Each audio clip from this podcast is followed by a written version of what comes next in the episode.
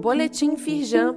Confira a atuação da Firjan para enfrentar os desafios da retomada diante da pandemia do novo coronavírus.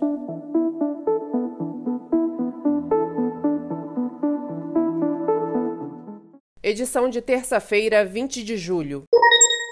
Empresas com capital estrangeiro devem enviar informações ao Banco Central. A declaração deve ser feita por empresas de qualquer porte que tenham sócios ou recursos estrangeiros. Confira quais são os dados que devem ser enviados e para quais pessoas jurídicas o preenchimento é obrigatório, assim como o prazo para ser feito. Saiba mais e acesse o link para o envio das informações no site da Firjan. Prêmio Firjan Ambiental 2021 anuncia vencedores em 29 de julho. Na cerimônia que acontece em uma quinta-feira, às 18 horas, serão anunciadas as melhores práticas empresariais de desenvolvimento sustentável no estado do Rio de Janeiro.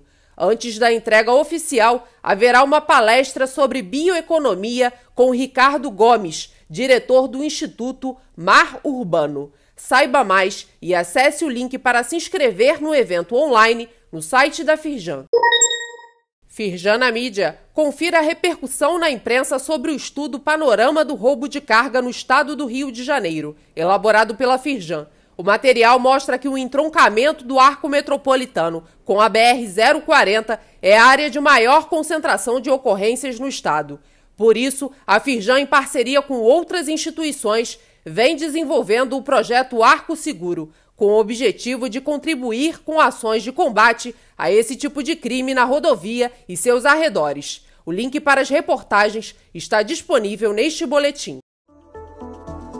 Saiba mais sobre essas e outras ações em nosso site www.firjan.com.br e acompanhe o perfil da Firjan nas redes sociais.